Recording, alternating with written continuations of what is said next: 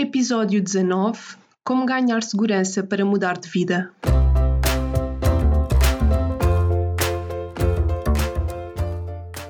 Olá, eu sou a Neuza e este é o Saltei do Sofá, um podcast sobre mudar de vida, sair da zona de conforto e viver alinhado com a própria essência. Todas as semanas vou entrevistar um convidado inspirador ou partilhar uma reflexão minha. Deixa-te inspirar.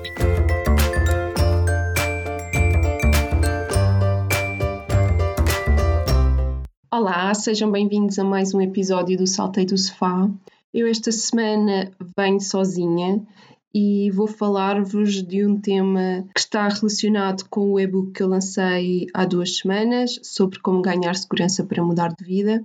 E basicamente vou falar-vos sobre as principais estratégias para ganhar esta segurança e que falo no, no e-book e que tem também exercícios. Eu aqui vou falar de maneira muito sucinta, só para vocês terem uma noção do que é e de qual o seu impacto. Se quiserem fazer uh, os exercícios e levar esta um, questão muito mais a fundo, aconselho-vos que façam download do e-book. O e-book é totalmente gratuito e podem aceder a ele através do, do site em salteidosofá.pt ou no Instagram. No meu Instagram também tem o, na Linktree um link direto para fazer download.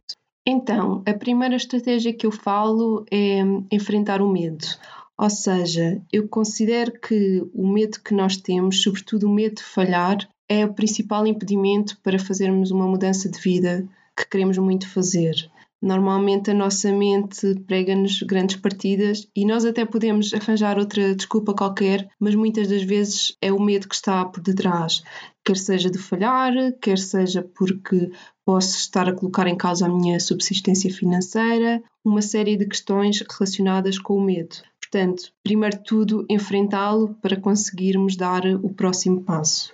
Eu tenho um exercício para trabalhar esta questão de enfrentar o medo no e-book, mas posso já dar-vos a primeira dica que eu acho que é mais importante para colocar a questão do medo em causa, que é pensem na vossa mudança e pensem qual é o pior cenário, ou seja, qual é a pior coisa que pode acontecer se fizerem essa mudança e se as coisas correrem mesmo muito mal. Escrevam mesmo, porque quando escrevemos as coisas elas ganham uma força maior e vão perceber que se calhar esse pior cenário não é assim tão mau e que talvez a probabilidade dele acontecer também não é muito alta. A estratégia seguinte que eu falo também é o que eu chamo de pensar diferente. O que é, é pensar diferente? Nada mais é de questionarmos a nós mesmos, a nossa maneira de pensar, aquelas certezas que nós temos dentro de nós, neste caso sobre a mudança que queremos fazer ou com, com os sonhos que temos. E aqui vou falar-vos do meu exemplo. Antes de, de eu decidir fazer a minha viagem pelo mundo, sempre que eu pensava nesta viagem, a minha resposta imediata era: isto é impossível porque é preciso muito dinheiro e eu não tenho muito dinheiro para fazer esta viagem, não é? É uma viagem longa em que eu não iria ter rendimentos e que iria gastar muito dinheiro. Mas depois comecei-me a questionar: ok, é preciso muito dinheiro, mas quanto é que é muito dinheiro? E eu já tinha investigado, já tinha falado com algumas pessoas que tinham feito algo do género e tinha mais ou menos noção que fazendo uma viagem low cost, nos termos em que eu gostava, eh, era preciso pelo menos uns 10 mil euros. Eu tinha este valor assim em mente muito, muito por alto. Ok, 10 mil euros. Então, e tens 10 mil euros? Não, não tenho 10 mil euros. E como é que consegues arranjar esses 10 mil euros? Poupando. Ok, tens tempo para poupar ou o tempo que tens até quando gostarias de fazer a viagem é suficiente para fazer essa poupança? Não, não é suficiente. Então, quais são as outras maneiras que eu tenho para arranjar este dinheiro?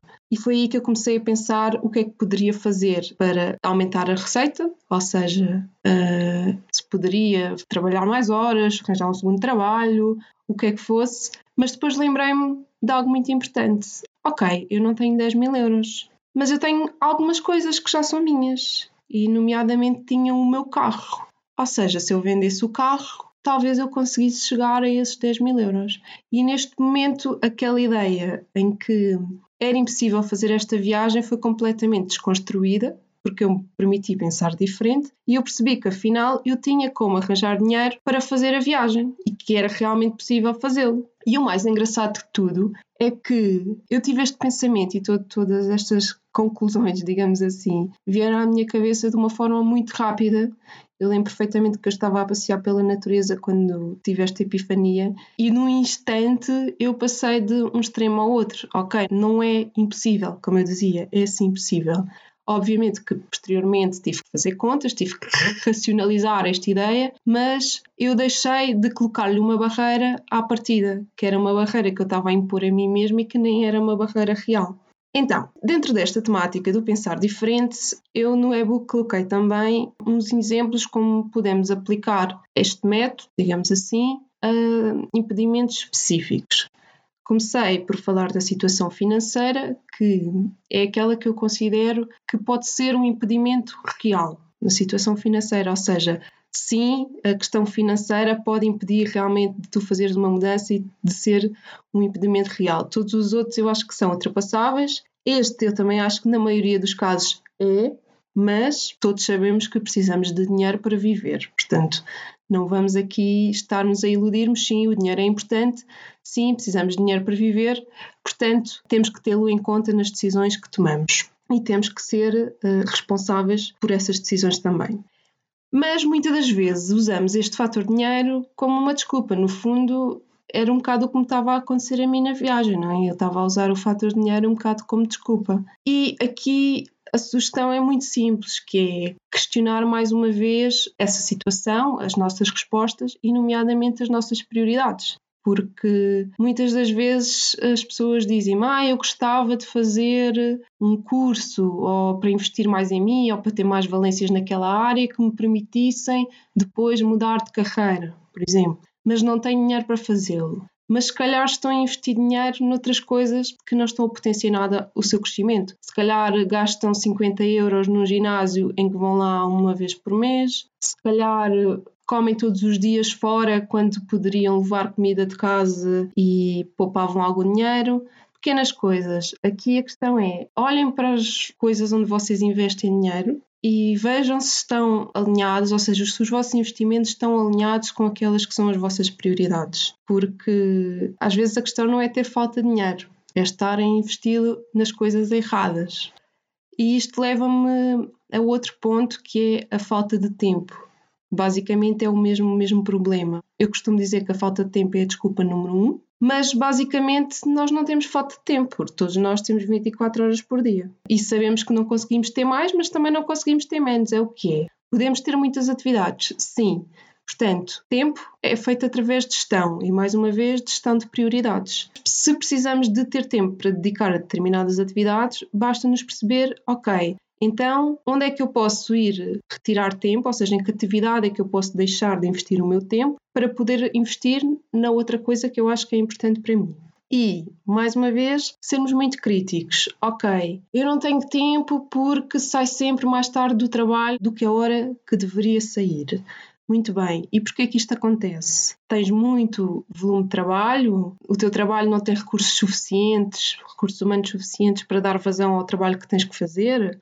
Ou realmente não estás a investir o teu tempo de forma correta ou de forma mais produtiva durante o teu horário de trabalho. Ok, não consegues sair a horas, mas quantas pausas fizeste durante o dia? Quantos cafés foste tomar?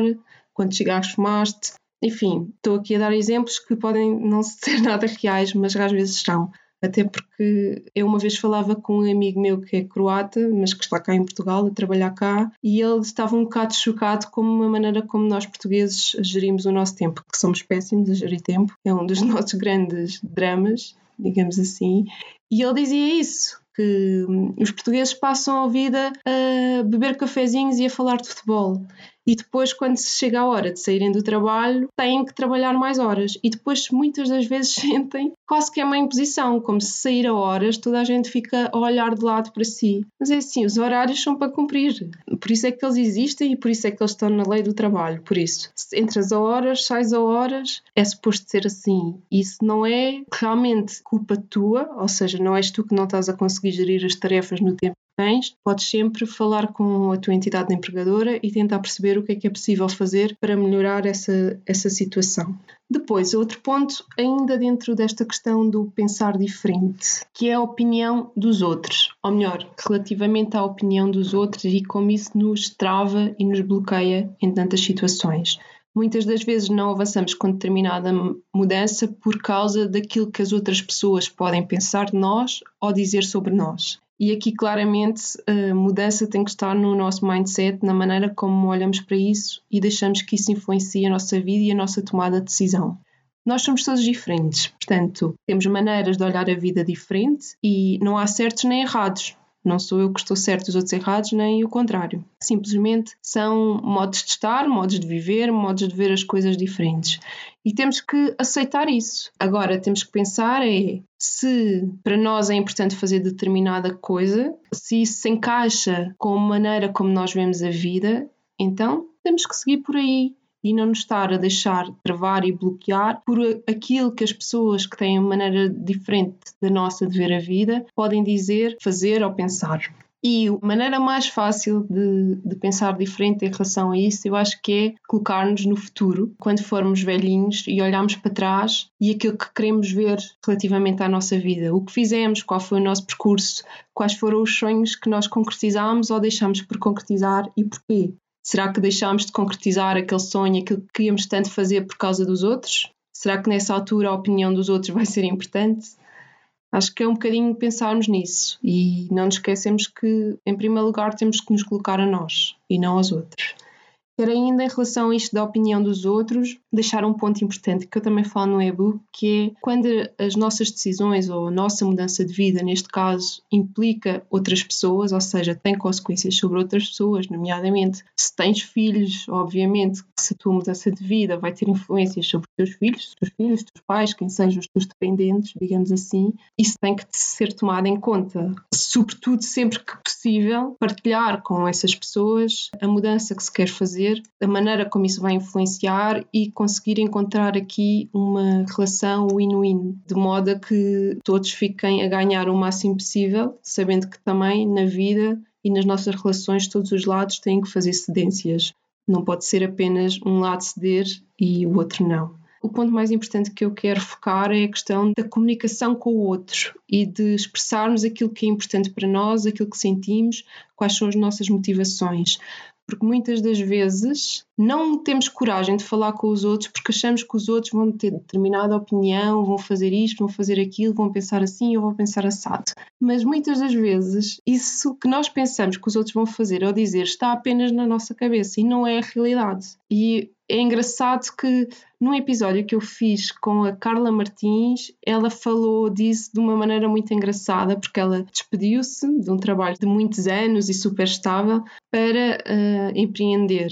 E ela achava que quando fosse falar com os pais, os pais iam ficar muito preocupados e ter uma reação até algo negativa. E os pais tiveram exatamente a reação oposta, ficaram muito contentes por ela. Portanto, lá está, nós nunca sabemos aquilo que está do outro lado, a maneira como as outras pessoas vão pensar ou vão agir. Nada melhor do que falar diretamente com elas, comunicar com elas para ter a certeza do que é que está do outro lado e não nos deixarmos manter bloqueados por aquilo que está apenas na nossa cabeça. Depois, outro ponto importante que temos que ter em conta para avançarmos com esta segurança que queremos ganhar é desconstruir as nossas crenças limitadoras. Ou seja, muitas das vezes acreditamos piamente em determinada coisa que só nos limita, que nós normalmente até juramos a pé juntos que aquilo é a maior verdade de todas. E aqui, para vos dar algum exemplo, normalmente está associadas a, a, coisas que nós usamos o posso, o consigo ou o mereço. Normalmente usamos na negativa. Ou então frases que contenham as palavras sempre, nunca ou ninguém.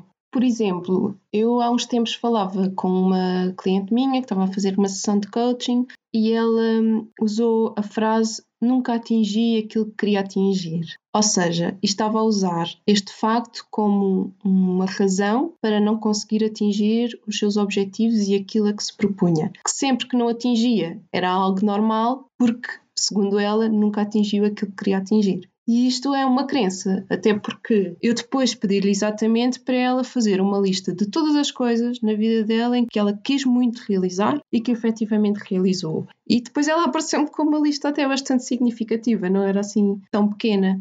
Ou seja, era uma crença, não era sequer uma verdade, porque ela já tinha atingido coisas que queria, que queria atingir, mas isso estava a limitá-la e estava, no fundo, a ser usado como desculpa para ela mesma para não atingir o seu objetivo e estava a limitá-la nesse sentido porque ela, ao pensar isso, já fazia com que não procedesse e não agisse da mesma maneira face a determinados objetivos, porque estava a dar-se como derrotada logo à partida.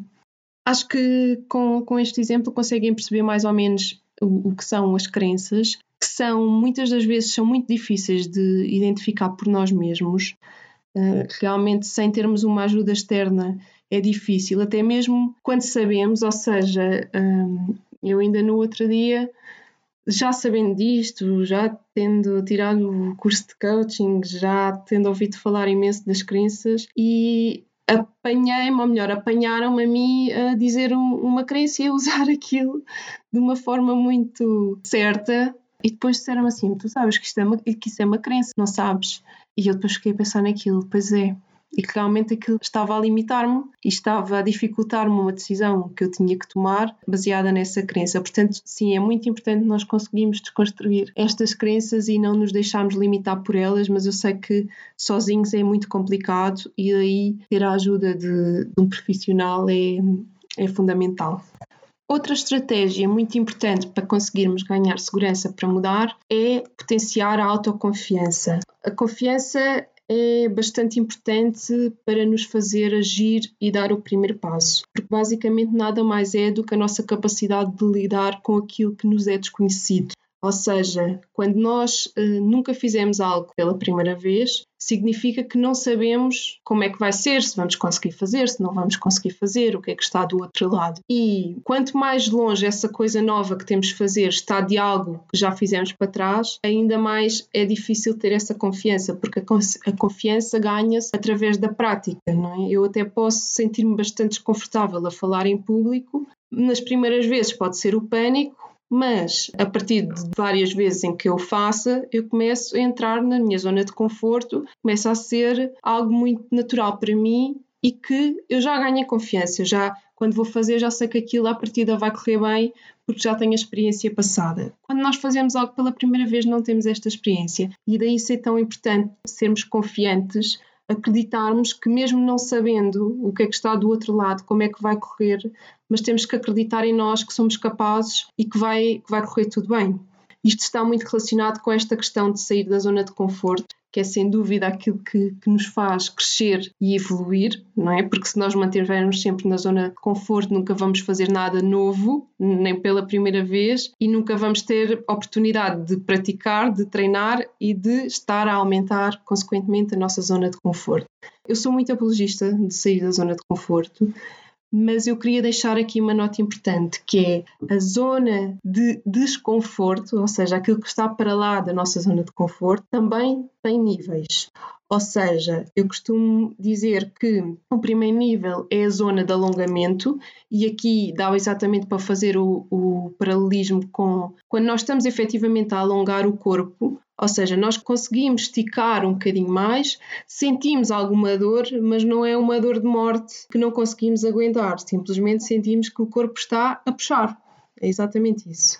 E depois há outra zona que é a zona de pânico, que eu lhe chamo zona de pânico, que é aquela zona que quando nós chegamos lá podemos estar a criar sérios danos. E aqui podemos pensar nisto no corpo também, obviamente. Se nós em vez de irmos alongando devagarinho e puxando até perceber quando é que conseguimos dar mais, e simplesmente fizermos um movimento que está muito para lá das nossas capacidades, obviamente se eu quiser fazer uma espragata, neste momento estou tramada, vou parar ao hospital a seguir, porque está na zona em que o meu corpo não suporta e com tudo o resto também se aplica esta questão da zona de pânico. Temos que ter cuidado quando saímos da zona de conforto para não nos colocarmos numa zona tão, tão, tão desconfortável que nos vai gerar danos e muitas das vezes quando isso acontece nós depois já não conseguimos sequer sair para a zona de alongamento porque ficamos muito muito traumatizados e, e pode ser realmente realmente muito prejudicial para nós. Portanto, queria apenas fazer aqui este alerta. Sim, sair da zona de conforto é fundamental, mas sair com conta, peso e medida e não à maluca uh, a tirar-nos de uma ponte sem termos nada a assegurar-nos, não é? Porque senão, obviamente, as consequências são, são muito más. Depois, outra estratégia que acho que é muito importante, que eu chamei de usar modelos. E o que é que é isto de usar modelos? Basicamente é olharmos para outras pessoas, pessoas que nos inspiram e que, nomeadamente, já realizaram a mudança que nós queremos muito realizar e perceber o que é que essas pessoas fizeram para lá chegar, ou seja, qual foi o processo delas. Isto porquê? Porque nos ajuda a perceber o que é que nós também podemos fazer para chegar lá, não é? E que também dá-nos uma confiança de, bem, se aquela pessoa conseguiu fazer, eu também consigo, se com ela correu tudo bem, comigo também vai correr. E aqui eu aconselho mesmo de contactarmos com esta pessoa e tirarmos todas as dúvidas que nós temos sobre a mudança que queremos fazer e pela qual essa pessoa já passou e já domina e pedimos-lhe ajuda nesse sentido. Certamente que a pessoa até vai sentir-se lisonjeada porque eu acho que quando nós fazemos uma mudança, sobretudo quando é uma mudança mais radical, acabamos por ter orgulho nela e por termos tido coragem e confiança para fazer. E então também temos um grande carinho por ela e uma grande vontade de falar nela e de partilhá-la com os outros. Logo, se alguém chegar perto de nós e quiser saber mais sobre isso e disser que também quer fazer algo semelhante e gostava do nosso apoio, obviamente que vamos estar de, de braços abertos para ajudar naquilo que for possível. Pelo menos eu penso assim, eu sinto assim e acho que na maioria das pessoas deve ser, deve ser o caso. Por isso, não tenham medo. Imagina se conhecem alguém que já fez a mudança que vocês querem fazer, mas só conhecem, por exemplo, das redes sociais e nunca falaram com essa pessoa, tenham vergonha. Não tenham. Tipo, enviem uma mensagem, tipo, abordem de forma educada a pessoa, expliquem a ajuda que gostavam de ter, as dúvidas que querem tirar e certamente vai ser uma boa ajuda para ganharem aqui mais confiança para avançar. Por fim, aquela que eu considero ser a estratégia por excelência para ganhar esta segurança para mudar, que é a prototipagem. A prototipagem basicamente é uma fase do processo de design thinking e que nada mais é do que criar uma versão teste daquilo que nós queremos fazer. Neste caso, uma versão teste da nossa mudança. Isto porquê? Por várias razões. Vai nos ajudar a perceber se é mesmo aquilo que nós queremos, se nos sentimos bem com aquilo, se essa mudança é viável, tem riscos, não tem riscos, precisamos de ajustar, dando-nos aqui uma noção mais prática e mais real, que sai, ou seja, sai do papel, passa exatamente para a realidade e que nos dá um contacto muito grande com aquela que é a mudança que nós queremos. E eu vou dar-vos exemplos para ser mais fácil vocês perceberem. Por exemplo, não foi uma prototipagem, mas pode ser um caso para quem queira. Quando eu fui, quando eu fiz a minha viagem pelo mundo, eu fui viajar sozinha, né, por um período longo. E, obviamente, e sobretudo para nós mulheres, acho eu, isto de viajar sozinho não é propriamente uma coisa assim tão fácil, não é? Tem os seus desafios. E muitas mulheres que querem fazê-lo podem se questionar se eu vou gostar, vou me sentir bem, vou me sentir confortável, vou me sentir segura, etc. Então, nada há de melhor do que experienciar isso num ambiente mais controlado e mais pequeno, digamos assim. E no meu caso, por exemplo, eu já tinha, há uns anos, em 2011, feito uma viagem muito pequena sozinha, foram, creio que, três dias a Barcelona, e que foi uma das melhores experiências da minha vida, foi incrível, correu super bem, mas lá está, foi muito controlado, foram só três dias, foi a Barcelona, que é logo aqui ao lado, mas deu-me esta confiança de, ok, eu consigo viajar sozinha, gosto, correu super bem, foi uma experiência incrível. Portanto, obviamente, hum, se eu for viajar outra vez sozinha, vai correr tudo bem. Não, já sei mais ou menos como é que, como é que isto se processa e, sobretudo, qual é a minha reação neste tipo de ambiente. Outro exemplo que, que vos posso dar, de algo concreto que eu também fiz, foi quando decidi que queria dedicar a minha carreira e, no fundo, a minha vida mais a esta área do desenvolvimento pessoal, percebi que era o momento certo para tirar da gaveta este projeto que eu já tinha na cabeça há algum tempo e lancei o Saltei do Sofá, o podcast, o blog, o site, e isto nada mais foi do que uma prototipagem, ou seja, ao fazê-lo, eu percebi se me sentia bem a fazê-lo, se gostava de fazê-lo, percebi também qual era a reação das outras pessoas, se havia adesão, se não havia adesão. Isso deu-me uma segurança totalmente diferente para eu agora avançar para um negócio meu dentro desta área, porque já sei como é que eu me sinto a trabalhar neste, neste setor, digamos assim, e já sei o que é que é esperado do outro lado, já percebi qual é a opinião das pessoas, qual é a receptividade das pessoas e, obviamente, isso é importante se queremos ter um negócio, o, quem está do outro lado do negócio ou para quem se dirige o negócio é a parte fundamental. Isto nada mais foi do que, do que uma prototipagem. É um exemplo muito simples, mas que vocês podem pegar exatamente. Se a mudança que querem fazer é criarem o vosso próprio negócio, então por que não começarem com um hobby que seja um pequeno projeto à semelhança daquilo que querem criar e vocês perceberem, tanto internamente se se sentem bem, se sentem confortáveis, se é mesmo aquilo que querem, se gostam mesmo do que estão a fazer e também perceber qual é a receptividade das pessoas a quem se estão a dirigir. Este prototipar aplica-se a qualquer mudança de vida, ou melhor, a qualquer coisa que nós queiramos fazer na vida. Eu no e-book tenho mais alguns exemplos para mudanças, objetivos específicos. Portanto, se quiserem saber mais sobre todos estes temas que eu, que eu falei aqui, nada melhor do que fazerem download do e-book e fazerem todos os exercícios. Tenho uma série de exercícios que certamente vos vão ajudar a concretizar melhor todas estas estratégias e a perceberem como podem ganhar mais segurança, mais certezas para avançarem com a vossa mudança. Basta irem a salteidosofá.pt ou também através do, do Instagram, também têm no Linktree da bio o link direto para fazer download. E qualquer coisa também podem contactar diretamente comigo, quer através das redes sociais, quer através do site, tem lá o meu e-mail e eu estou disponível para ajudar naquilo que, que puder. Espero que tenham gostado e desejo-vos uma semana mágica.